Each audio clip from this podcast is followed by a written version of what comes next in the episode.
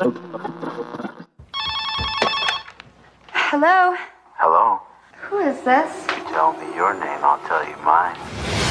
Someone is playing a deadly game. It all began with a scream over 911. Someone who's seen one too many scary movies. There are certain rules. Number one, you can never have sex, ever, under any circumstances, say, I'll be right back. I'll be right back. Scream. Sintonize sua rádio e prepare teus ouvidos para o terror. Este é o podcast Frequência Fantasma.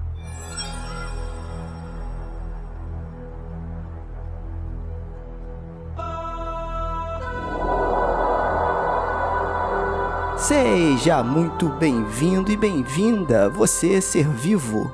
Ou não, né? Nunca se sabe quem tá aí do outro lado nos ouvindo a mais um episódio do podcast Frequência Fantasma.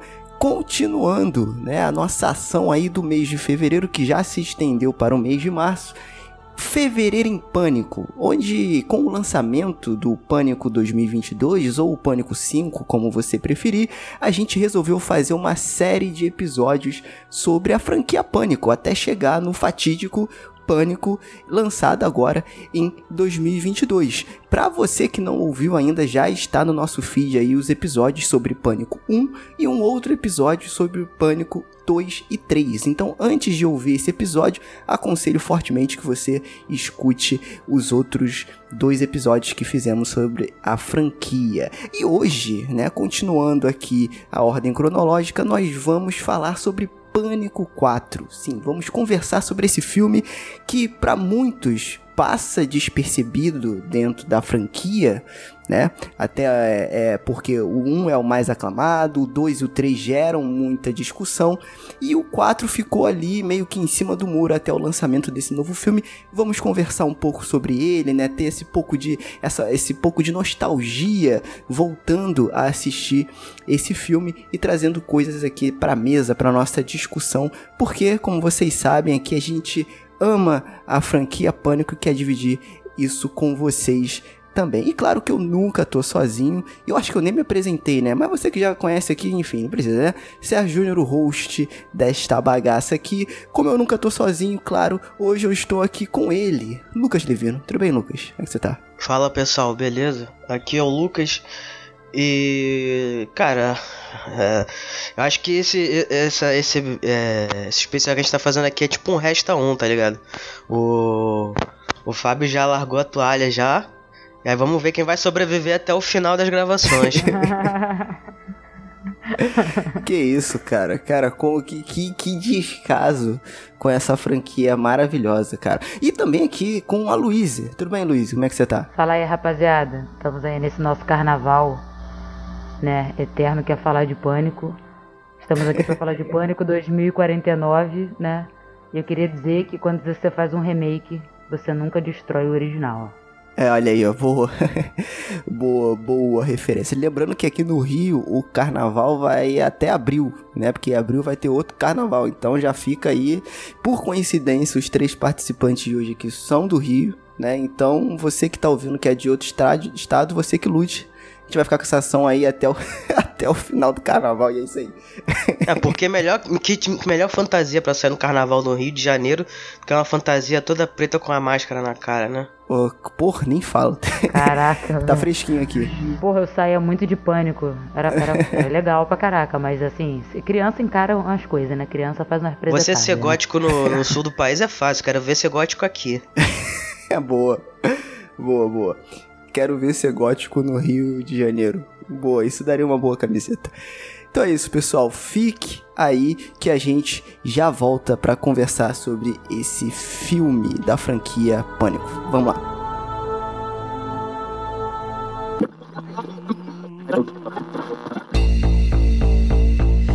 Então, meus amigos e minhas amigas, estamos de volta aqui, né, pra falar de Pânico, novamente. É, estamos nessa saga aí. Assim, a gente vai falar hoje de Pânico 4, né? Eu acho legal, como a gente tem feito nos outros episódios, dar um contexto. Porque é, depois de Pânico 3, só relembrando, a gente já gravou um episódio volta aí no nosso feed e ouça, né? A gente aconselho que vocês escutem antes de ouvirem esse episódio aqui. É, a gente já falou de Pânico 3 e das tretas que deram lá durante o filme, enfim, até mesmo antes do filme. Eu acho que isso tudo reflete, né? No Pânico 4, porque algumas tretas se alongaram até esse filme, né? Tanto que o Pânico 3 ele foi lançado no ano de 2000 e o Pânico 4 foi lançado 11 anos depois do Pânico 3, né? Muito porque, é, primeiro pelo esse desentendimento, é, digamos assim, de é, do lado criativo entre a equipe do Ace Craven com os produtores, né? Que são os irmãos Weinstein lá, é, é, Weinstein, sei lá, enfim. E que o Ace Craven sempre falava em entrevista, né, que ele não queria acabar, não é acabar com a franquia, né, mas estragar a franquia ou impactar de forma negativa com uma história que não valesse a pena ser contada, né? Então nesse Mas gap ele fez Pânico 3, né? Sim, sim, então, mas aí, então, mas antes ele tinha uma ideia de Pânico 3 e aí foi impactado diretamente pelos produtores e por isso que ele fez esse gap. Porque os produtores queriam uma coisa e ele não queria repetir é, o que aconteceu no Pânico 3. Até porque, por mais que você. que Eu até concordo que no nosso último episódio a gente teve o Will lá do Rolândia comentando. Por mais que você é, ache que o Pânico 3 possa ser o filme mais fraco da franquia, eu ainda concordo com o Will quando ele fala que não é um filme ruim. Não é um filme ruim, não é uma merda. Mas em comparação aos outros, ele é muito fraco. Então ali já começou uma divergência de ideias ali entre o Scriven e a sua equipe com os produtores. E aí para não para não cometer o mesmo erro, né? Ele resolveu esperar até um roteiro decente para dar continuidade na história, né? E aí a gente já começa com esse contexto é, e com a volta do Kevin Williamson, é, que é o roteirista lá dos primeiros filmes que de fato o próprio Wes Craven fala muito disso e eu sempre falo quando a gente conversa sobre Pânico que a gente exalta muito o Wes Craven e tem que ser exaltado, ele foi o cara que dirigiu toda essa produção, né? Mas a espinha dorsal do Pânico é o roteiro do Kevin Williamson, né? Então com a volta dele, com alguns novos argumentos, o Wes Craven se sentiu à vontade de dar continuidade à franquia. Esse filme, Pânico 4, teve um orçamento de 40 milhões de doletas, né, e arrecadou aí 97 milhões de dólares. E apesar do lucro, né, foi o menor lucro, né, foi a, é a menor bilheteria é, entre toda a franquia até aqui. Né. E aí é isso, o que, que vocês acham aí de Pânico 4? Vocês acham que é, deveria ter tido um Pânico 4? Tendo em vista que agora a gente já assistiu, já sabe qual é a história, enfim, esse argumento do Ace Craven de, cara, vou esperar um roteiro que faça sentido para essa franquia, para ela continuar. Chegou com Kevin Williamson e ele deu continuidade. Fez sentido continuar com a franquia ou vocês acham que poderia ter parado no 3? Cara, eu acho assim, é, esse negócio de fazer sentido continuar franquias, sempre acho uma discussão meio vazia com todo respeito, assim, a galera, porque ninguém pede filme A, B ou C. O cara fez uma proposta interessante é, no Pânico, né? Que é um filme super pipoca, super divertido, né? Que dá, tudo bem, tem assassinato, mas dá aquele calorzinho no coração, sabe? É um filme que você vê para curtir.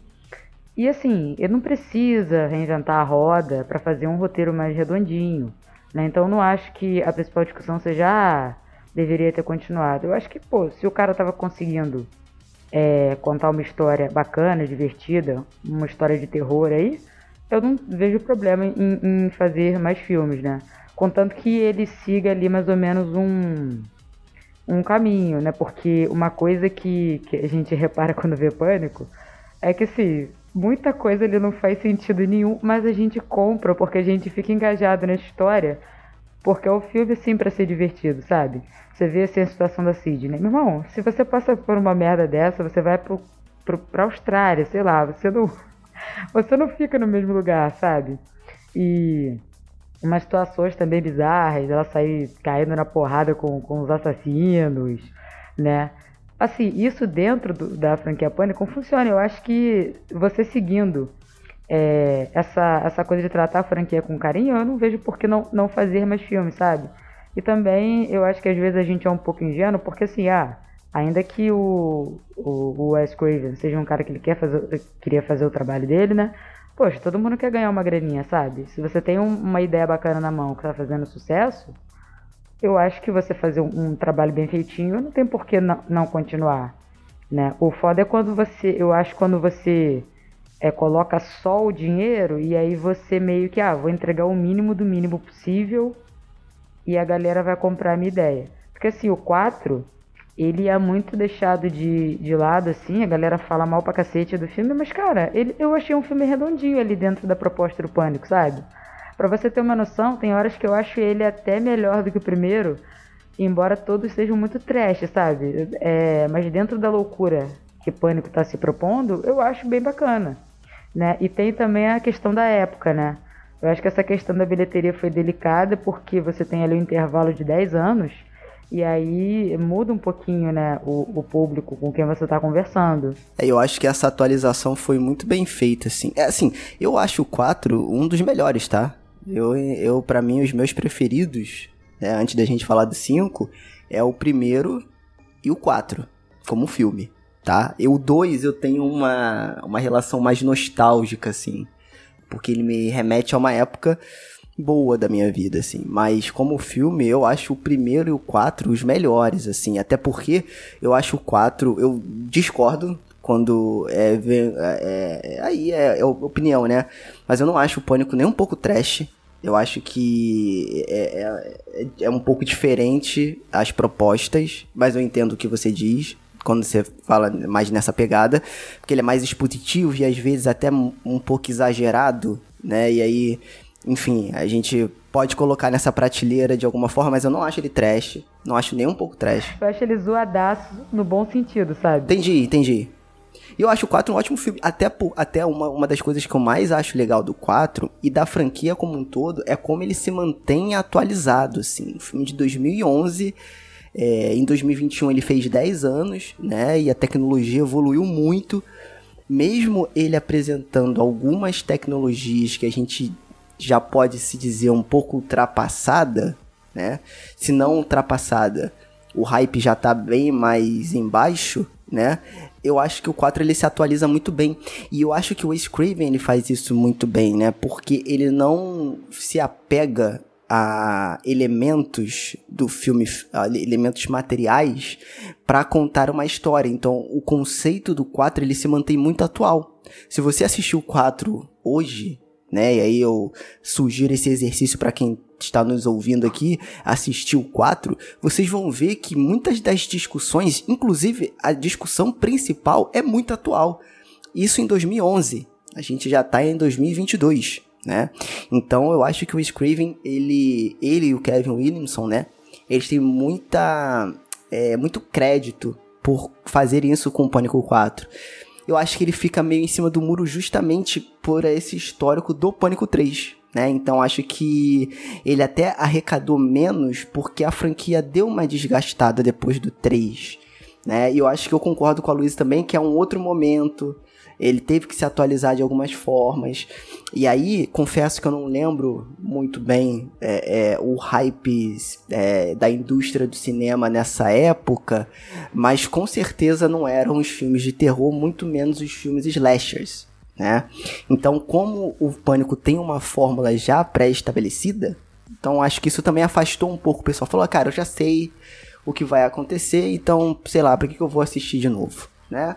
E aí é tudo baseado em achismo, tá, gente? É percepção que a gente tem aqui como fã de cinema, fã de terror, né? É, é isso. Mas eu, cara, eu, eu curto muito 4 e eu concordo que o Wes Craven, ele tem uma paixão muito grande por Pânico, né? Ele tinha uma paixão muito grande por Pânico. Então, ele quis continuar a franquia, ele achou que ele ainda tinha, muito, tinha alguma história para contar e de fato ele tinha. Eu acho que ele foi muito bem sucedido é, aí no Pânico 4. É, e infelizmente ele teve aí essa bilheteria pequena, né, dando de novo mais um gap de praticamente 10 anos, né, por conta principalmente da bilheteria. Né, e aí eu acho que a Luiz, ela até, a gente tá, até tava comentando em off, né? Que tinha até um plano de ser uma trilogia, né, Luiz? Isso, o plano era dar um, uma revivida na franquia, mas aí você junta a, a questão da, da rusga ali com a equipe criativa, né, como o Sérgio mencionou no começo, que não estava muito acertado, eles trocaram o, o roteirista do filme, né, também no meio do processo, e aí junta isso, a baixa bilheteria, você tem também a série Pânico, né, que foi que foi feita aí para TV, e aí a galera meio que é, engavetou o projeto e nos brindaram com a pérola do Pânico 5, né? Inclusive o projeto era esse mesmo. Próximo Pânico vai sair em 2032. Aguardem, mas é basicamente isso. e, cara, uma coisa que, puxando já um gancho e já me atropelando que eu não consigo resistir, uma coisa que você é, falou, né, que trata de, de situações bem atuais, que eu percebi, é que assim, eu gosto muito da personagem da Sidney porque eu acho que ela tem um carisma muito, muito, muito grande. Sim, pode crer. Né? E uma discussão assim, ela chega a dar uma pincelada, mas não condena a Sidney por isso. Que é, é meio que você ter uma pessoa que se envolve numa situação extrema e a fama que vem é, desse tipo de situação. Vou puxar um gancho com uma série que. Vou até recomendar, galera, que vocês assistam a série de O Exorcista, que fizeram há, há um tempo atrás, né? A primeira temporada. Cancelou, né, Luiz? Cancelaram, é. Mas hum. a primeira temporada é bem bacana. E aí, ó, gente, pelo amor de Deus, tá? A série já tem um tempo aí, vamos superar. É, você descobre que a Regan McNeil é a mãe das meninas da série e ela meio que aborda essa questão de depois do exorcismo, o quanto que a mãe dela se expôs é, na mídia, meio que ganhando é, alguma subsistência por conta disso. E aí a série meio que trata dessa questão de você ganhar fama com uma situação pesada, né? Que é algo que a Sidney faz de certa forma, mas não no, no sentido dela ser uma charlatã. Mas isso é uma, uma, uma discussão bacana, né? Até que ponto você lucra com o seu passado nesse sentido? Ah, eu sofri alguma coisa e aí eu vou meio que dar uma espetacularizada nessa situação, né? Porque muito disso é o que leva é, o, o vilão desse filme a fazer o que faz, né? E é uma discussão que os Estados Unidos têm muito, porque é, é tudo, tudo é vendável lá nos Estados Unidos, né? Tudo eles transform, querem transformar num grande negócio. É, e é, é interessante que se você pegar a, a cronologia dos filmes, no início, a própria Sidney, ela critica bastante a Gale, né? Justamente por querer ganhar em cima da, da desgraça da família dela, né? Então, primeiro lá com a, com a questão do Cotton, né? De, enfim, dela, dele, dela tentar reviver ele de novo como uma história que pode ser rentável. É, com o próprio é, as, com os próprios acontecimentos do primeiro filme e a Sidney no 4, ela. O filme ele já começa, né? É, tirando aquela cena inicial tra tradicional, digamos assim, de pânico, né?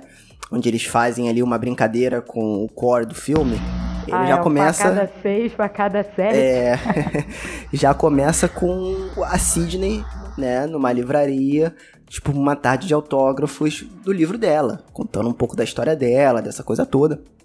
Ela que condenou né, que sempre condenava essa questão de ter que voltar a reviver de novo, né, aquela mesma situação em todos os filmes, né, em todos aqueles momentos. Então é bom, cara, é bom levar. Isso é um, é um dos focos do filme, né? É a, a, a busca dos 15 minutos de fama, né? Então, é basicamente o filme ele foca. O 3, ele dá uma pincelada nisso ali, principalmente com a Gale ali, com aquela outra repórter né? E mais E o 2 também. O 2 também. Mas no 4 isso se torna mais enfático. E além desse foco também, é, tem a questão dos remakes, como a Luísa falou. Né? Então, essa gana de fazer o remake, de tentar refazer um filme. Tivemos aí recentemente o. Não é um remake, mas uma continuação, tipo um reboot ou uma tentativa, que foi o Massacre da Serra Elétrica, né, distribuído e produzido aí pela Netflix. É, então essa gana de pegar obras já consagradas ali, tipo um porto seguro de dinheiro, em que é aquela marca com certeza vai atrair pessoas e tentar reciclar sempre essa mesma é, franquia. Que isso que eu acho legal do Pânico, né? Que o Ace Craven, ele, beleza, ele bota isso no bolso e fala, cara, é isso que tá acontecendo nesse filme. E ele brinca com isso, né? É a metalinguagem do filme. Tanto que aí a gente volta pra cena de abertura. É, para mim é a mais fraca entre todos os filmes, né, cenas de abertura que é clássico do Pânico desde o primeiro, né, ter essa coisa de, de diferente para estabelecer o core daquela narrativa ali, é aquela que vai mostrando um filme dentro do filme, né? Que aí mais literal que isso não tem como para a franquia, né? Então, ele vai mostrando um filme dentro do filme com pequenos plot twists, digamos assim, é, que vem acontecendo ali até o Stab 6, né? Que é o Facada 6. Então ele, além da questão dos 15 minutos de fama, ele também trabalha essa questão é, dos remakes, né? Da necessidade da indústria ter que fazer remakes. É, ali no caso foi o, o Stab, é, a cena do Stab 6 dentro do Stab 7, né? É, é. essa coisa do metalinguagem. é Mas eu entendo isso que vocês estão falando, assim, mas eu ainda acho que o filme ele sofre com, com as consequências do terceiro filme. Tanto é que se você vê, poucas coisas do terceiro filme são reaproveitadas, né? Acho que mais a relação do, do, do Dewey com a, com a Gale, né? E aquele outro cara lá, aquele, é, aquele agente policial lá de, de, de, Hollywood, né? O cara nem é mencionado nesse filme, né? Então, então assim, meio sim, que eles sim. tentam dar uma, né, uma apagada naquele filme ali. E por conta também, né, de, de, o que aí? 10 anos de diferença praticamente de um filme para o outro e essa questão do, da crítica ter detonado o terceiro filme, ele sofreu bastante. Mas eu acho que o próprio Pânico 4, ele meio que justifica o motivo deles sem querer, né? Mas deles ter, ter essa. Porque ele não tem como adivinhar, obviamente. Mas ele acaba se auto-justificando porque a bilheteria dele não vai muito bem. Porque se você pegar no filme, você tem várias menções a outros filmes de, de terror acontecendo ali, remakes e remakes, e eles mesmos falam que a questão de, de remake, de fazer uma nova trilogia, já tá saturada, né? Porque Hollywood só tá fazendo isso agora. Isso em 2011, né? Você imagina hoje em dia que é, é praticamente isso, ou é filme de herói ou é remake. Então, é, é, é assim, é compreensível que o filme não tenha se saído muito bem. Mas eu acho que de todas as justificativas que ele, esse filme tem para acontecer, em continuações, desde o 2 e do 3, eu acho que esse foi o mais fraco. Porque pô, você vai trazer uma prima de não sei aonde, não sei que lá, que nunca foi mencionada, né? E aí vive a sombra de, da, da, da prima e não sei o que, entendeu? Eu acho que os outros dois filmes eles conseguem trazer mais justificativas mais fortes para acontecerem, né? Eu acho que esse aqui não teve tanto isso, mas pelo menos essa aí é a minha visão. Não sei se vocês tiveram uma percepção parecida. Cara, mas você sabe o que aconteceu, né? A Julia Roberts colocou um dinheirão pra sobrinha dela aparecer no filme, então ela ia aparecer no filme, velho. Não interessa Não, tô zoando. Mas agora. É, é, ficou. Cara, ficou, ficou zoado, né? Confesso. Essa parte não dá pra defender, velho. Uma prima que vem lá da puta que pariu. Pô, sonho ser igual a você, porque todo mundo. Assim, eu sei que muita gente sofre com o primo que passou no concurso público, os primos lá da fadinha que ganhou, que foi medalhista olímpica, também devem sofrer. Mas, cara, chegar nesse nível é meio foda.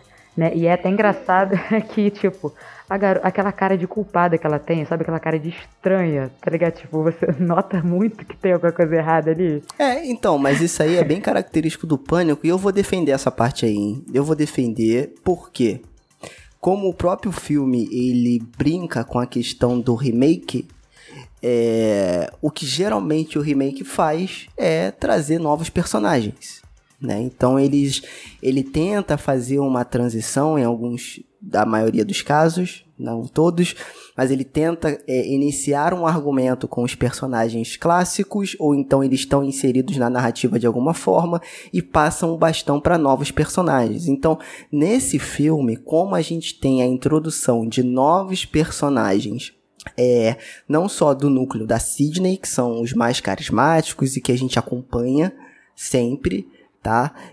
com esses novos, essas novas personagens é, que giram em torno é, de onde está acontecendo os assassinatos. Então, os nerds lá que ficam filmando e gravando né, o que está acontecendo, que estão por dentro sempre das, das referências cinematográficas, essa coisa toda. A amiga da Jill, que é a prima da Sidney, né? A própria prima da Sidney. Então, por ele estar brincando com remakes e, de que se, e, por isso ser uma característica desse estilo de filme, eu comprei de boa. Assim, é, se a gente for falar disso, a gente tem que falar de todos os remakes praticamente, né? Porque sempre tem a inclusão de novos personagens dentro daquela mesma proposta, daquele mesmo conceito. Não vou falar que sempre, né? Mas na grande parte dos casos. Então eu, eu compro, ok, né? E, e, eu acho que ela mandou bem. Eu acho que a própria Jill, a atriz, ela manda bem, até porque ela aí figura em algumas outras séries de terror. Né? Então ela tá no American Horror Story, ela está na é, Scream, Scream Queens também, né?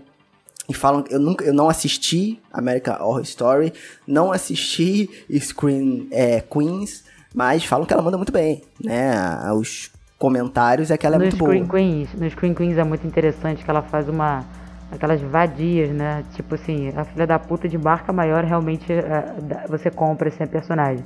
No American Horror Story, é, é, ela faz o, o, mesmo tipo de personagem, assim, mais ou menos, né? Mas, mas tá bem legal. Mas o negócio é ela ser prima da Sidney, entendeu? Não que tenha um maluco que, que, que quer assumir o lugar dela, porque isso daí é bem compreensível. Agora, ser prima dela, ah, toda a vida eu fiquei a sua sombra ficou um pouquinho dramático demais, assim, pro meu gosto, sabe? Tipo, muito conveniente. Mas isso é, é, bobagem, não é uma coisa que, ah, meu Deus, o filme é uma merda por causa disso. Não, é só é bizarra a situação. Tipo, porra, sai uma prima do cu pra ir lá tretar com a Sidney. Tipo, agora, a mulher, a mulher quase morreu, tá ligado?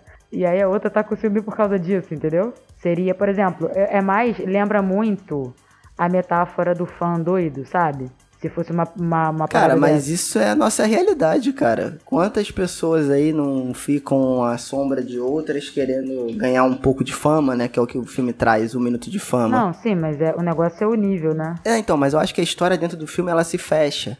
A Sidney tá vendendo um livro naquela cidade, a tia dela mora por ali. Você, por mais que a tia dela tenha pouca participação, você entende que, ok, o que tá acontecendo ali, para ela estar ali, tudo isso tá acontecendo naquela cidade, né? Eu acho que é tudo bem fechadinho no roteiro, apesar, concordo, tá? Que como não teve a menção nos... É porque assim, eu fico meio dividido. Por quê? Porque o tem núcleo... cadela do Craven, Sérgio, só por isso.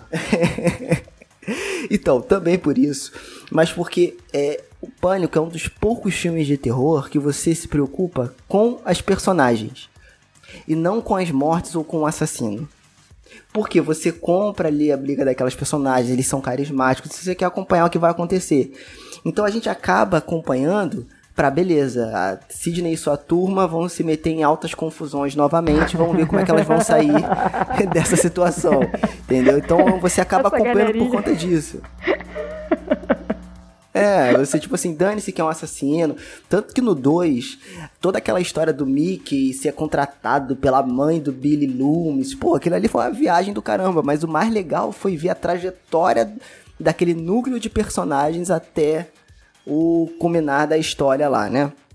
Eu acho que a mesma coisa se repete aqui no 4 e por isso que a gente acompanha tanto tempo, né? Porque a Sidney é carismática. Eu falo isso nos últimos episódios também. Eu acho maneiro porque ela. É, é, não vou falar que ela subverte, porque é muito forte, porque já aconteceu isso outras vezes no cinema, mas dentro dessa época 90/2000, ela é uma das poucas personagens que de fato enfrentam o um assassino, não toma decisões burras, ela pensa no que ela vai fazer, que é um pouco diferente do clichê do terror, apesar de que em alguns momentos momentos do filme esse clichê acontece justamente para brincar com isso. Né? Então eu acho que a gente acaba acompanhando por causa das personagens. Então eu acho que essa história de fundo ela fica meio que. Ok, foi, foi forçado, foi como a Luísa falou. É um pouco forçado? Sim, mas é legal acompanhar esses personagens. Então vamos ver que, o que, que vai acontecer. Ah, não, eu agora vou. eu quero, eu quero fazer polêmica aqui, eu quero botar fogo, cara. Porque se a gente, se a gente continuar nessa, ah. né, né, nessa adolescência, a gente não vai chegar a lugar nenhum. Eu acho esse quarto filme covarde. É isso que eu acho. Porque o, porque o filme ele tinha um- isso, ele, ele mesmo brinca com isso dentro das suas questões de é, como, é, como é que ele fala? Metalinguísticas. Só que ele não chega a- a- aos, aos fins de fato, que era ter matado a Sidney nesse filme. Eles foram covardes. Porque você sabe que aquele trio vai sobreviver. Porque eles estão sobrevivendo desde, o- desde o primeiro filme, entendeu? Agora, se você pega e mata ela, quando você tá falando de um remake, que você tem que mudar os personagens, mudar, é, trazer um frescor pra, pra franquia, e você faz eles sobreviverem de novo no final, você tem mais do mesmo. Agora, você imagina um quinto filme onde a protagonista é a vilã do, do filme anterior. Eles perderam uma baita oportunidade, entendeu? De trazer uma coisa diferente pra franquia, onde você talvez torcesse pro Ghostface matar a garota, né? A protagonista no fim das contas. E quem sabe mais quais é, plot twists você poderia brincar com isso. Então eu acho que esse filme ele acabou sendo. Ele acabou sendo covarde nesse sentido. E quando eu tava falando a questão do, do, do justificativa fraca, porque se você pegar o, o, o segundo e o terceiro, no segundo, como você tava mencionando lá, de ser a mãe do, do, do Billy, que queria vingança, e aí ela contrata um assassino e tal. Então você tem um- um- alguma coisa que liga a um personagem ali e que aquela mulher teve uma certa relevância, porque ela deixou a família, porque o, o pai tava traindo ela e tudo mais, então você tem uma conexão razoável. Aí no terceiro filme você pega e começa a contar um pouco da, da, da história da mãe da Sidney, por que, que ela era uma pessoa tão reservada, por que, que ela tinha tantos segredos e coisa e tal. Então você ainda tem um- uma justificativa razoável para aquele filme estar acontecendo. Agora nesse quarto filme, eu, entendeu? Você pega cria uma personagem assim, pô, qual que é a coisa mais desfarrapada que é você trazer um primo de segundo grau lá do, do, do- do não sei das quantas pra poder, entendeu? Falar assim, não, porque a sua família, ela é, entendeu? É a coisa mais preciosa, tá? Não sei o que, mas e o pai da Sidney, entendeu? Mas e, enfim, e o, o que sobrou, que foi aqueles três ali, aquele núcleo principal do filme, entendeu? Então você não matar ninguém ali, naquele, nesse filme, cara, eu acho que ele, entendeu? Eles falam assim, vamos, vamos, vamos, vamos manter o time que tá ganhando ali, né? Que não tava ganhando tanto, mas é o que a gente sabe fazer, esse feijão com arroz aí, entendeu? Então eu acho que esse filme podia ter sido um pouco mais, digamos assim, é, ter arriscado mais, já que, pô, tá trazendo pânico depois de, de, de, de, de tanto tempo de ato assim e tal, com essa proposta de que, ah, vamos brincar com as questões do remake. E aí no final das contas ele se torna o próprio, entre aspas, remake que ele, que ele mesmo critica dentro do, do, do, do filme, né? Então, mas é essa a intenção. Eu acho Pô, que essa é a proposta do Lucas, pânico. Eu ia xingar o Lucas, mas essa ideia de roteiro que ele teve foi ótima. Caralho. Então, mas se. Mas, E então, agora? mas Não, essa, essa ideia. cabeça. E se? Então, mas essa ideia é ótima. Mas se ele faz isso, você quebra totalmente a fórmula pânico. Pra que fórmula, Sérgio? Pra que fórmula? O, o- Então, mas o pânico, deveria- ele é o pânico relevante deveria por conta brincar da com sua fórmulas, fórmula. Ele deveria pegar as fórmulas, amassar elas e jogar no lixo. Era esse que devia ser. Entendeu? Não, por que porque, que deveria? porque o filme, Por que porque o deveria? filme Por que, então, com, exatamente, com, com que que- que, que metalinguagem. deveria? Justamente por isso. Entendeu? Cara, mas Então, assim, é isso. a- o fato da Sidney sobreviver, eu concordo com o Sérgio nesse ponto. O fato da Sidney sobreviver e cair na porrada com, com o Ghostface é justamente a, a, a, a grande graça do filme. Porque Até a gente porque- realmente se importa. Tipo assim, porque eu, eu sinto que fica muito assim, uma coisa que se discute muito no remake é. Passa uma impressão de que é meio que o jovem querendo falar, ah, velhote, vai se fuder, eu vou assumir seu lugar e ponto. Eu acho que eles não quiseram fazer isso, porque senão ia ficar muito com a impressão, ah, o que veio antes você não se aproveita, e agora eu vou assumir aqui. Eu acho que no sentido dele deixar os personagens principais vivos, eu não acredito que seja covarde, porque naquela altura da- do, do campeonato o Wes Craven era o Wes Craven, ele não tinha, não tinha que provar nada pra ninguém. Eu acho que ele fez a proposta dele e falou, não, é isso aí. Eu tô dizendo aqui com esse filme que não é pra você jogar tudo que veio antes fora e tal. Não é como se, ah, agora vai ter uma nova pessoa, não. A minha, a minha garota é a Sidney, minha final girl. Eu vou com ela até o final. E, cara, não sei se de repente seria legal, porque, cara, Neve Campbell, ela tem um carisma muito absurdo. Eu não, não me lembro de uma personagem assim. Acho que talvez a Laurie, mas a Neve Campbell é uma coisa muito absurda, sabe? De você literalmente torcer por ela até numa situações muito bizarras. Mas você gostar desse conceito da personagem que não é uma idiota completa, né? E, inclusive, só dando a dica aqui, né? Se Pânico só po- podia dar certo realmente nos anos 90 barra 2000. Porque se a galera do Ghostface fizesse um grupo de WhatsApp falando como é que a Sidney briga, ela já tinha se fudido, né? Mas eu acho que é, tipo assim, é, porque, Já tinha, porra... já tinha vazado print, já é tinha é? vazado áudio. Já, velho, porque, pô, pelo amor de Deus, né? A mulher, tipo, a mulher dando um cacete em todo mundo ali. ela- Pera aí, gente, vocês não se conversam, equipe? Pô, ela tá fazendo isso, tá surrando todo mundo, entendeu? Tanto é que eu adorei o. Já adiantando aqui, né? Adorei o trailer do quinto filme, que é o Ghost fez falando. É uma honra. É, é legal, cara, é muito bom. E tanto que essa questão do, do remake é justamente como que o remake ele pode quebrar a franquia, né? Quebrar uma marca.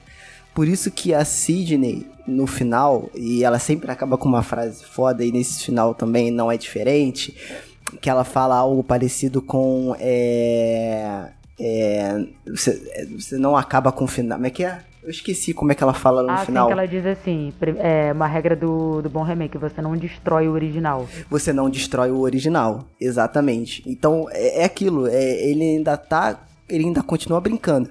É a mesma coisa, cara, da gente fazer, falar o seguinte: a gente vai assistir o filme do Batman e o Batman morrer no final. pô. Ah, seria subversivo? Oh, seria ótimo, que surpresa. Mas ninguém quer ver o Batman morrer no final, pô. A gente quer ver o Batman descendo a porrada no, no, no vilão, pô. É a mesma coisa do pânico. Seria interessante ter essa reviravolta, pô, de. de caraca, ele, ele teve a coragem de matar uma protagonista já estabelecida na franquia. Seria legal. Mas a fórmula pânico que estabeleceu a franquia seria quebrada.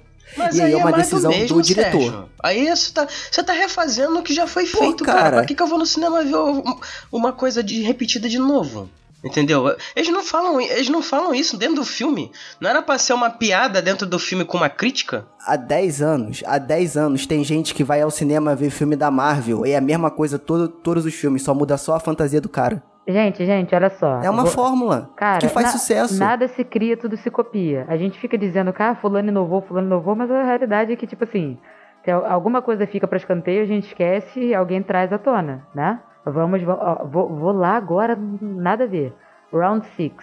Poxa, foi foda, puta crítica social. Quantas vezes já vimos? Exatamente. E a própria fórmula do, do jogo mortal, que muita gente falou que, ah, não, porque jogos vorazes, é Battle Royale, é jogos mortais, aquilo. co- Como é que é? As pessoas se matam pra diversão alheia, como diria o Jovem Nerd, desde Roma, meu amor. É sério que agora que repararam, tipo, não tem nada de novo ali. Ah, essa coisa de matar, por exemplo, já mataram adulto, ah, agora não, vou matar crianças, tipo. Não tem muito pra onde você correr. O lance é que você tem algumas questões em alta e depois, e depois elas somem o tempo e depois a gente recria. É que nem, ah, nossa, eu adoro. Na época que deu o boom de, de jogos mortais, não, porque o vilão tem uma boa justificativa. Tipo, o vilão ter uma justificativa era realmente uma novidade? É, mas Não o era. primeiro filme ele não, Não. tinha uma justificativa. E isso que era muito bom. Era uma coisa tipo. é, cadê o. Não, aqui ele você alega- tá. quando ele capturava as pessoas, ele falava assim: ah, você fez uma merda aqui, agora você vai dar valor à sua vida por conta disso, isso e isso. Que nem tem, eu não me Não, engano. não, eu, no- eu, eu tô falando Eu quis dizer o primeiro Ah, pânico, tá. né? Não tem uma justificativa, né? Ah, isso tá. que é interessante do primeiro Ah, filme. sim. Não, ele dá justificativa porque ela, ela fala assim, quer forçar a barra? Então tá, vou te dar uma justificativa. Mas no fim das contas, não faz a menor diferença. E isso é muito forte no primeiro filme. Isso torna ele original, sabe? Agora, pô, você pega e aí você brinca com essa questão me- da metalinguagem de você vai falar assim, pô, a, a Hollywood tá saturada. É só isso. E aí você pega o filme e se você brincar com isso, isso é muito bom. Mas agora se você pegar e analisar o filme tirando essa parte, você vê que ele é a mesma coisa. Ele não traz aquilo que ele que, que, a brincadeira dele podia ser alguma coisa diferente, sabe? Ele no fundo é mais do mesmo. Entendeu? Então isso pra mim é um problema. Por exemplo, se você vê, se você vê as cenas do filme, Entendi. Pô, você vê que elas são muito parecidas com as dos filmes anteriores, entendeu? Você vê que não tem muita novidade ali, não tem muito pra onde ir. Então o problema não é você pegar e usar a mesma fórmula de sempre. Mas é você pegar a fórmula de sempre, porque se a gente for parar pra pensar, praticamente todas as ideias já foram usadas. Mas se você pegar a mesma fórmula de sempre e saber aplicar ela de uma maneira diferente, aí sim você pode ter um resultado interessante.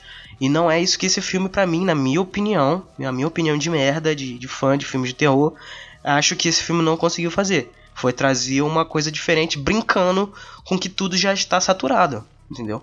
Então é uma, uma coisa assim, tipo, você vai brincar com isso, beleza, mas você tem que conseguir segurar essa onda de que aquilo que você tá criticando não é aquilo que você vai ser, sabe? Porque uma coisa é você falar que, pô, esse filme é muito bom porque ele critica e tal, não sei o que. Tá, beleza, mas esse filme aí, ele realmente é uma coisa nova? Ele realmente traz frescor? Não, é mais do mesmo. Então ele é aquilo que ele tá criticando, sabe? Então ele não consegue sair, sabe? Aquela, aquele negócio de, de- Ele sai do filme e ele vai pra gente. Ele não consegue fazer isso. Entendeu? Porque ele, ele, ele, tá, ele tá limitado nele mesmo. Diferente do primeiro filme. O primeiro filme ele brinca com todas essas coisas, mas ele consegue ser original no final das contas. Entendeu?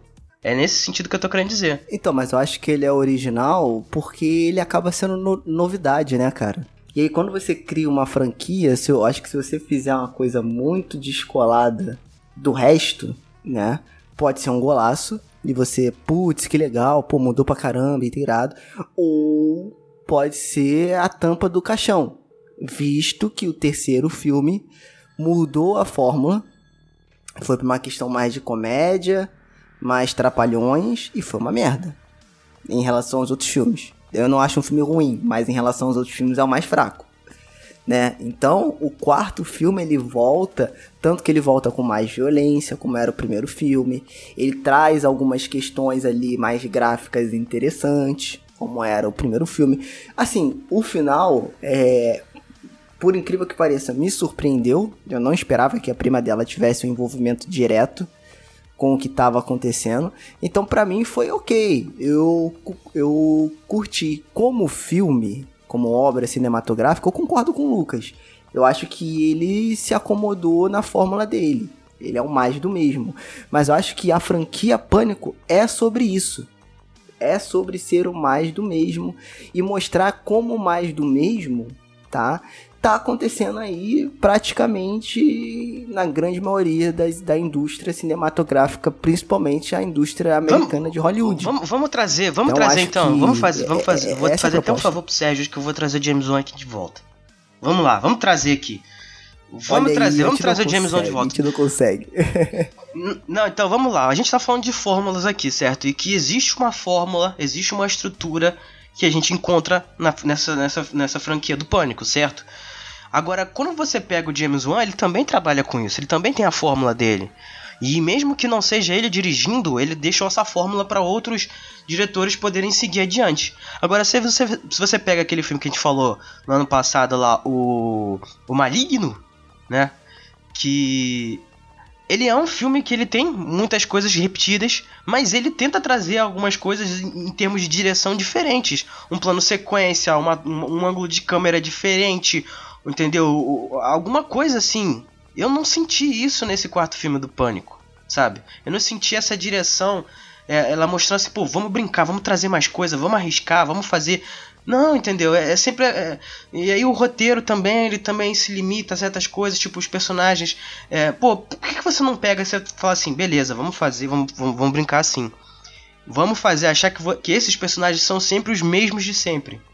São o ner os nerds, o grupo dos nerds, as patricinhas, as beats, aí tem aquela garota que é popular, mas é mais legal, aí tem o drama familiar que afeta, não sei o que, e a gente pega e inverte tudo isso, sabe? Ah, não, mas peraí, mas não quer dizer que a patricinha ela, ela é desse jeito, não quer dizer que o nerd é daquele jeito, sabe? Mas no final das contas não é isso que o filme faz, entendeu? A única diferença é que ele tenta brincar com a gente já como o primeiro filme faz também, a franquia ele vai mantendo isso, é de quem que é o assassino. E aí ele tem que surpreender.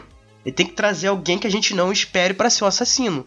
E ele, ele fica brincando, de- vamos deixar óbvio quem é o assassino, mas não vai ser ele. O- a questão do namorado de novo, o cara atravessar a janela, entrar na janela do, no meio do nada, aí a Sidney olha e fala assim, não, porque você me lembra muito de mim mesma, sabe? Aí eu fiquei pensando assim, porra, ela falou isso, você você lembra de mim mesmo, e no final a garota era assassina. Por que?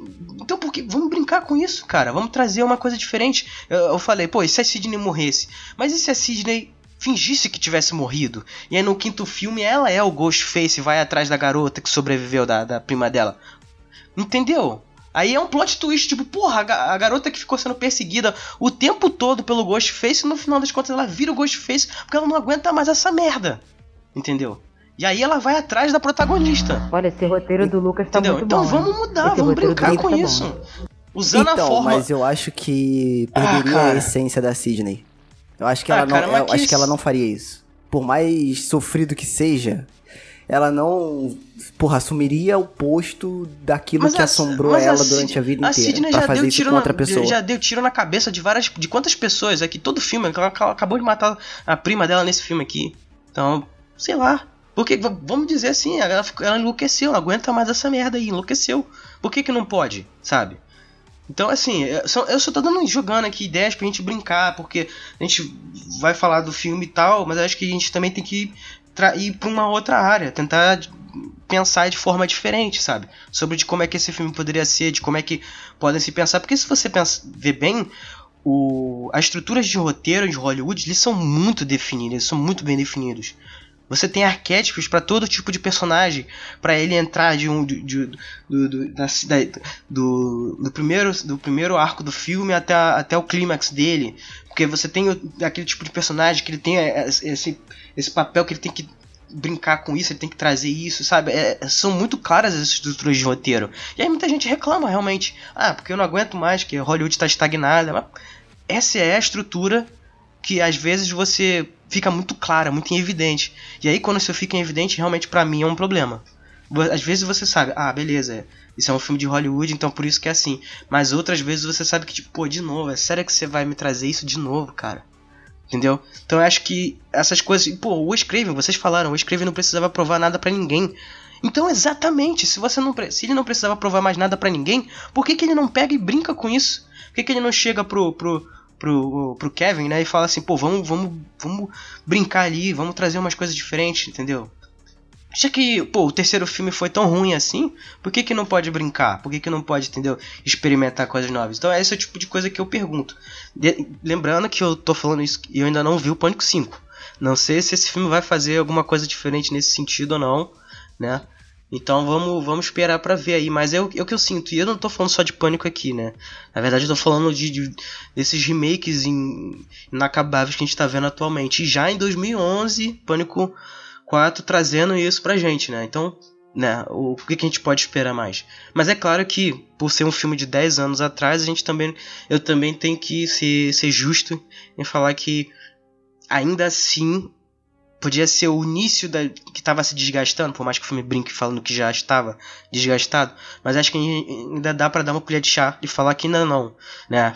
Precisaram mais de 10 anos para as pessoas falarem que não aguentam mais esse tipo de coisa, né?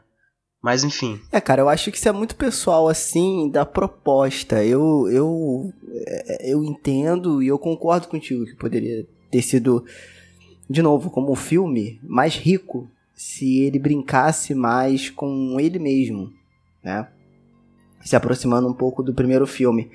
Mas eu acabo ficando preso, num bom sentido, na proposta da franquia. Né? Então. Isso é porque as pessoas é, não querem sair beleza, do seu, da sua zona de poderia- conforto, Sérgio. Elas querem se sentirem confortáveis. Elas Pode querem ser. entrar no cinema e, e assistir aquele filme e falar assim: putz, eu não aguento mais esses filmes. Mas era exatamente aquele filme que você queria ver.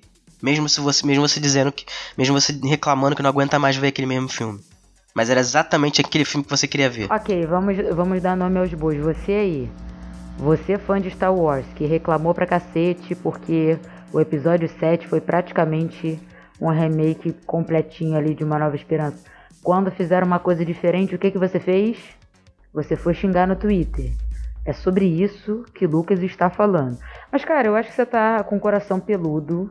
Eu acho que. Eu concordo com o Sérgio no sentido de Wes queria aquela forma. Wes, né? Olha a intimidade. Eu acho que ele queria aquela formulazinha dele e queria continuar com ela, porque ele tinha muito carinho pelo personagem. Acho que de repente a gente tá querendo muito mais do que ele pensou. De repente ele nem chegou aí. Ele estava satisfeito com a com o que ele tinha no momento, né? Porque a gente tem que entender também, estamos falando aqui de 2022 e olha quanta coisa é, já passou aí em relação a isso. E como você citou Maligno, Lucas, eu acho que faltou você abrir um pouco a sua cabeça para a proposta do filme. Eu, eu- eu acho que eu abri foi demais a minha cabeça. que nem aquele policial lá que Gabriel, toma uma facada acho no meio que- da testa. É, cara, então, é, é, é Cara, aquilo, a gente vai falando cair nessa discussão. Falando do É, policial, eu jurava que ele tava falando de um caso real. Eu já tava até assustado aqui. Eu, ah, tá. o filme. é, no filme, pô. Eu acho interessante que o Pânico, por mais dos defeitos que o Lucas tenha trazido no ponto de vista dele, ainda gera esse tipo de discussão e é uma discussão atual, cara.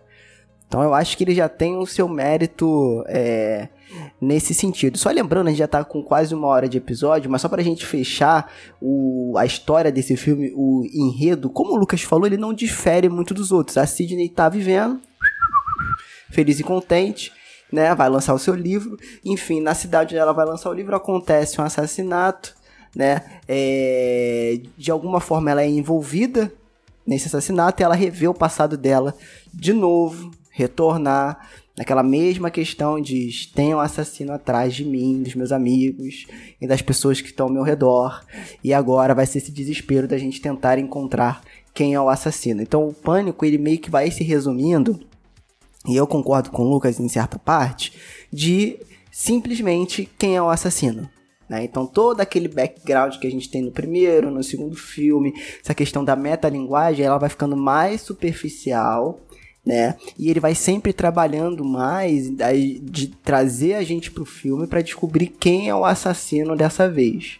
E aí com isso ele vai acrescentando novos personagens, como por exemplo a Kirby, que ela é uma personagem muito interessante, a, Lo- a lourinha de cabelo curto lá, que é a melhor amiga da Jill. Você né? que viu as apimentadas, também. você que viu as apimentadas vai reconhecer. Você que viu Heroes também vai reconhecer. Boa, boa. Boa. Ela, ela, ela manda bem, os novos nerds também. Claro que eles não conseguem criar aquela relação que os protagonistas, né, a Sidney, o Du e a Gale conseguiram criar somente com o primeiro filme. Acho que a partir do primeiro filme você já cria essa identificação com eles. No 4 isso não rola muito bem, pra mim isso fica muito ali na Kirby mesmo, mas eu acho que o filme tem os seus pontos altos, né? Por exemplo, naquela sequência lá da morte, em que ele tá falando com ela no telefone, ele cria toda uma situação de tensão dentro daquele apartamento, mas na verdade ele tá no apartamento da amiga que é de frente pro deles. E aí elas veem aquilo acontecendo de frente pro apartamento delas. Eu acho essa virada muito boa, né? Toda aquela sequência também ó, é que os nerds se reúnem para rever a franquia Stab e a Gale vai lá, porque também tem uma relação em que a Sidney tá conseguindo fazer um sucesso com o livro é, baseado na história dela e a Gale não tá conseguindo é, criar, né, mais um livro ali em que ela fique relevante dentro da, da, da indústria e ela tem meio que um bloqueio criativo, então ela aproveita esse assassinato, né, Ah, com uma porra, essência Gale, da própria personagem. grana, não, aí eu vou ter que reclamar. É. Porra, Gale, você ganhou uma grana com direito, entendeu? Pra... De filme ainda, hein? Stab, Que no é Stab 2 rica, o filme é baseado no, no, no livro Entendeu? dela. Eu sei que você tá rica, então, por favor, é você ser amargurado sem razão. A mulher tá rica, casou com um crushzinho dela lá, aí você vai me reclamar de bloqueio criativo. Tem gente que não consegue escrever um livro, você fez um sucesso, entendeu? Mas eu sinto que a Gale tá mais frustrada, não é nem essa questão da ter o grande sucesso. Ela sente falta do trabalho de repórter.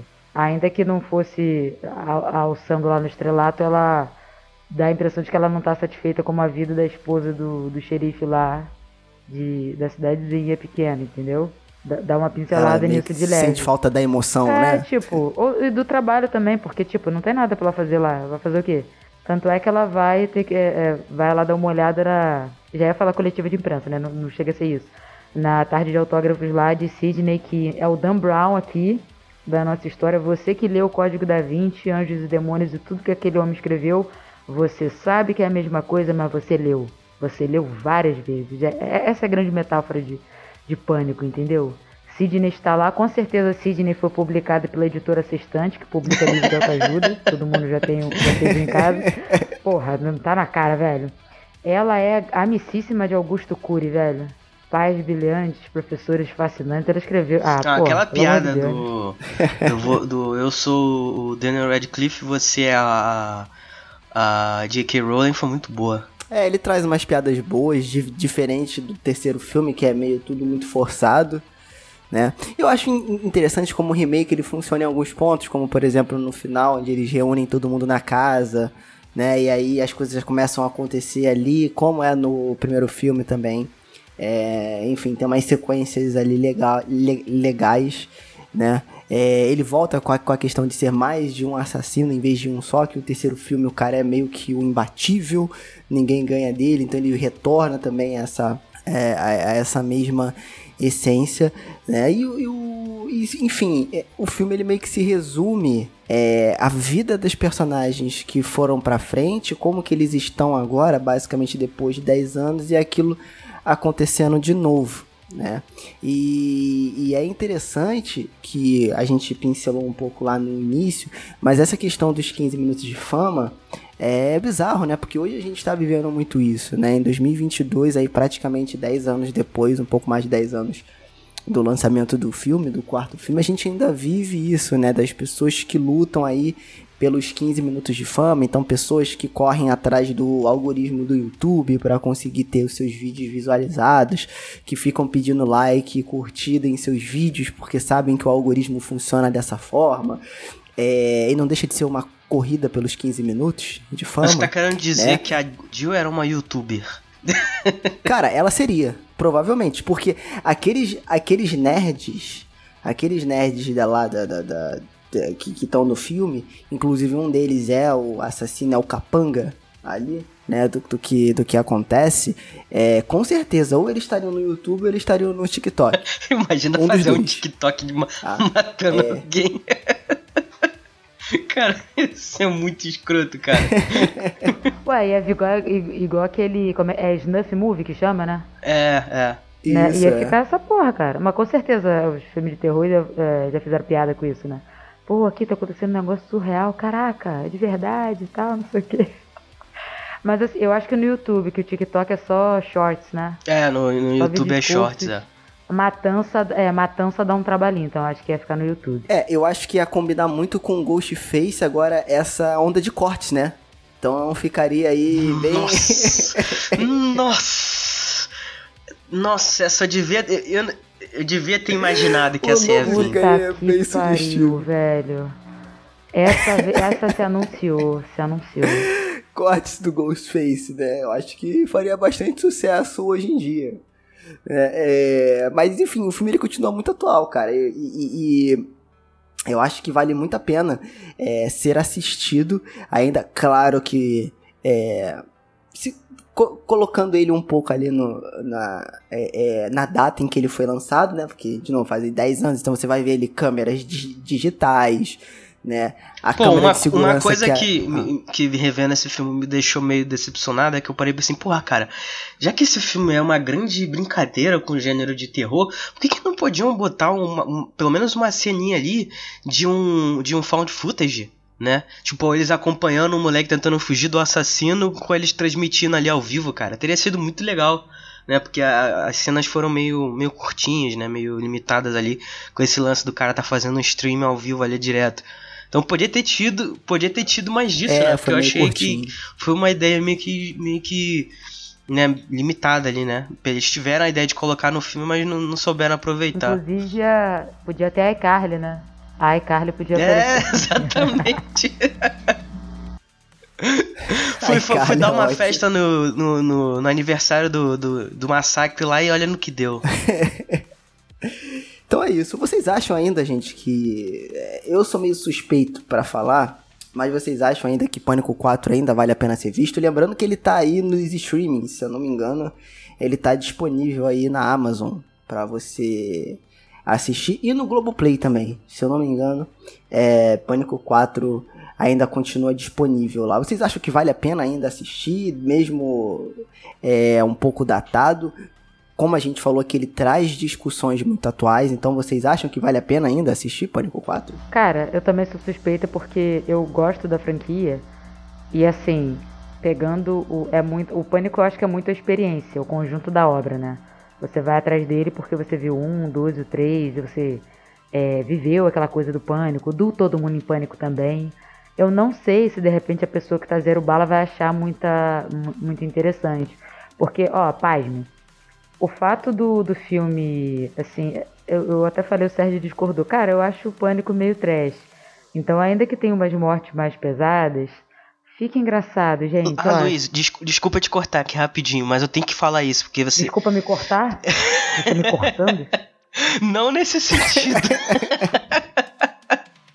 não, mas Sérgio, se você falar que esse filme não é trash, que o Dewey apanhou com uma privada, com uma privada não, com um pinico, e você me fala que esse filme não é trash, Sérgio, você tá de sacanagem.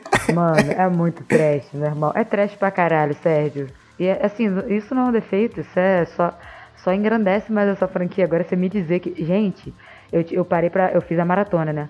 Cara, no 1, eu ri pra caralho. A minha mãe sentou pra ver comigo, ela perguntou: "Oh, Nossa, eu tinha uma lembrança diferente de todo mundo em pânico. Não, mãe, esse é o pânico mesmo, original. Ela, porra, o quê? Cara, é engraçado pra caralho. Não, e assim, as caras que a, eu, eu ri até das caras de sofrimento que a Sidney faz. Porque são muito engraçadas. Meu Deus do céu, velho. É bizarríssimo. Não, e, e essa questão é, dos policiais estarem lá do carro. Eles começaram a fazer piada com o negócio de, de, de morte, assim, de personagem coadjuvante. Eu, quando a, quando a, a Kirby chega, uma coisa bem idiota, mas eu morri de rir. Ela pergunta, ah, qual o seu filme de terror favorito? Ela tá putaça assim. pra mim, é- essas coisas são as melhores do filme, cara, sinceramente. Acho que quando um filme ele tem, ele traz essa leveza pra ele mesmo, entendeu? E ele não fica se levando a sério com questão de roteiro, porque aquilo que eu tava, na minha opinião, tava se, ele, ele, ele é, acaba sendo meio limitado, né? Não o original. E Só pra deixar claro aqui, galera, eu não odeio a franquia Pânico. Eu gosto muito do primeiro. Mas eu não sou tão clubista quanto o Sérgio. E, eu- e por isso que eu acho engraçado o Sérgio não gostar de comparar nem esse filme com Todo Mundo em Pânico. Sérgio, tem que comparar, cara. Tem que comparar. Le- seja seja Cara, mais leve. tem, let it cara, go, Sérgio. Let ver, it go. cara. É muito igual, Sérgio. Let it go. Não, não, muito igual. Não, É não, igual não, pra não, caralho. Muito igual. Sim. Cara, não, não, calma aí, calma aí. ri- Todo mundo em Pânico 2. Não tem como, cara. Todo mundo em Pânico 2, o fantasma transa com a mulher na cama, cara. E a mulher vai subindo pela parede. Não, não é muito igual. Não é nesse Nunca nível de assistiu, exagero. nunca assistiu A Entidade? Então, mas aí é a entidade, não é pânico, pô. Mas, mas e a metalinguagem, Sérgio? A metalinguagem, cara. Eu sei, cara. Mas eu acho que é um pouco diferente. Eu acho que o, o humor do pânico faz sentido dentro da proposta dele. Acho que o Todo Mundo em Pânico, ele extrapola aquilo ali. Né? Então. Enfim, é aquela, di- de, aquela discussão de sempre. Né? Cara, assim, eu, eu, eu, pra gente fechar aqui, eu acho que vale muito a pena a gente assistir o Pânico 4. É, eu acho interessante falar também que o Kevin Williamson ficou meio puto ainda nesse filme, né? Porque ainda por conta de algumas divergências criativas entre os produtores e a equipe do Ace Craven, os roteiristas do terceiro filme fizeram alguns ajustes ainda no roteiro Se eu não me engano, o. desse a- a- filme, a- tá? Apesar A mãe né, da Jill, ela teria uma participação maior no filme, inclusive seria outra atriz, né, que eu não me lembro agora o nome. E aí essa atriz não gostou de ter ti- tido a participação dela reduzida, e aí tiveram que escalar outra atriz, né? Então tiveram vários desses percalços aí na, na produção do filme. Sim. E é complicado, né, cara? Que a gente vai entrar na questão do da guerra dos criadores com os produtores, né? É, eu acho que, claro que um produtor é essencial numa obra, né? É, geralmente. Hoje em dia, menos, né? Tem muita coisa independente muito boa, mas os produtores grandes é inevitável a gente falar que eles alavancam produções, né? E, e fazem com que elas cheguem mais pessoas. É, mas essas fórmulas de produtores junto com os criadores que às vezes têm pensamentos muito diferentes sempre acaba gerando treta, né? E infelizmente quem sofre com isso é a arte, né? É a obra de arte que eles estão trabalhando e o público que recebe aquilo ali. Então são poucos os casos de sucesso entre produtores e criadores, né? Em que eles têm essa liberdade, enfim, de, de criação e mesmo com uma linha a ser seguida. Até mesmo é, eu critiquei aqui os filmes da Marvel, né? Que apesar de gostar, eu entendo que é uma fórmula, mas é uma fórmula muito bem dirigida pelo Kevin Feige. Fe, como é que é? Kevin. Sempre esqueço o nome Feige. É, o Sérgio ele Kevin critica, mas ele tá lá. Ele tá lá, lá, no eu pré-estreia. assisto, eu assisto, Com eu aquele assisto. balde que custa Eu 200 curto. reais. Ele tá lá. Pior que isso não é nem mais piada, né? Você exagerar o preço das coisas falando, porra, custa 200 reais. Não, custa mesmo. É verdade. Lembra daquele balde de pipoca de, de Star Wars que tava 400 conto na Cinemark? Cara, eu fiquei olhando aquilo. Pode crer. Eu fiquei assim, gente, por quê? por quê? É. É tipo isso. Tipo isso, eu critico, mas eu tô lá. Então, mas é, mas é uma fórmula muito bem dirigida. Né? E aí tem sempre essa essa questão, né, das duas, digamos, duas produtoras que estão em alta aí de filmes de super-herói, né, que é, é o hype agora, né, a Marvel, a DC com Warner e tal. E, e é isso, né? Então quando a gente tem essa boa direção, a obra também a, agradece. Eu acho que o Pânico, partido 3 ali, ele foi meio prejudicado por essas divergências criativas entre os produtores e os criadores. Mas ainda assim eu acho o Pânico 4 uma, bom, um bom filme, tá? Bem atual, apesar de algumas coisas datadas ali, que vale muito a pena assistir ainda. O que, que você acha, Lucas? Apesar de você falar que gosta mais do primeiro filme. É, É, enfim, eu acho acha que ele é um 4 filme vale mais pena? consistente do que, o- do que o segundo e o terceiro filme.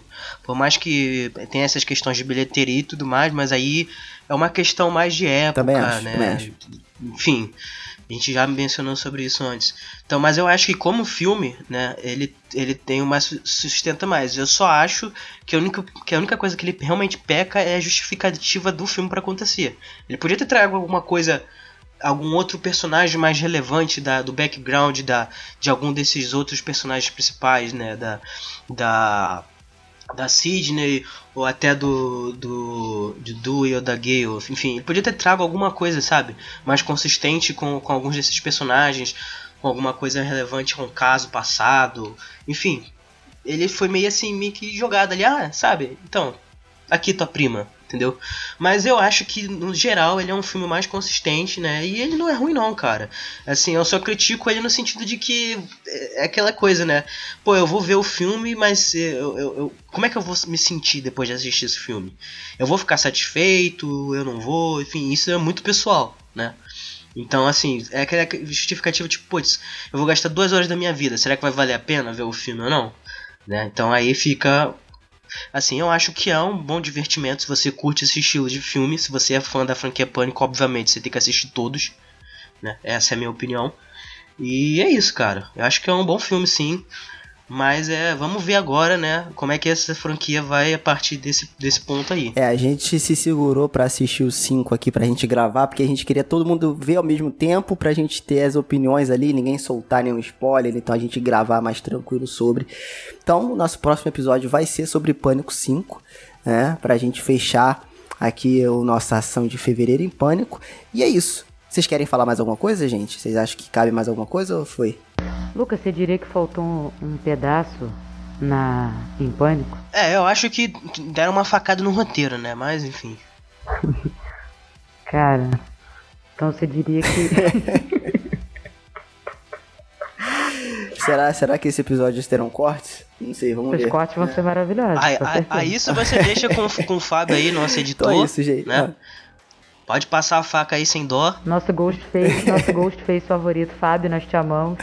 Ah, é isso, gente. Então é isso. Acho que a gente conversou bastante sobre Pânico 4. Não é novidade pra ninguém. A gente meio que trouxe mais os conceitos que o filme aborda pra gente se preparar pra aí sim falar da novidade do ano, né, pra franquia Pânico, que é o Pânico 5 ou o Pânico 2022. Beleza? Então é isso, galera. É, um abraço pra você que tá nos ouvindo aí e até o próximo episódio. Valeu, Lucas. Valeu, Luiz. Valeu. Tchau, tchau. And to our friends of the radio audience, we bid a pleasant good night.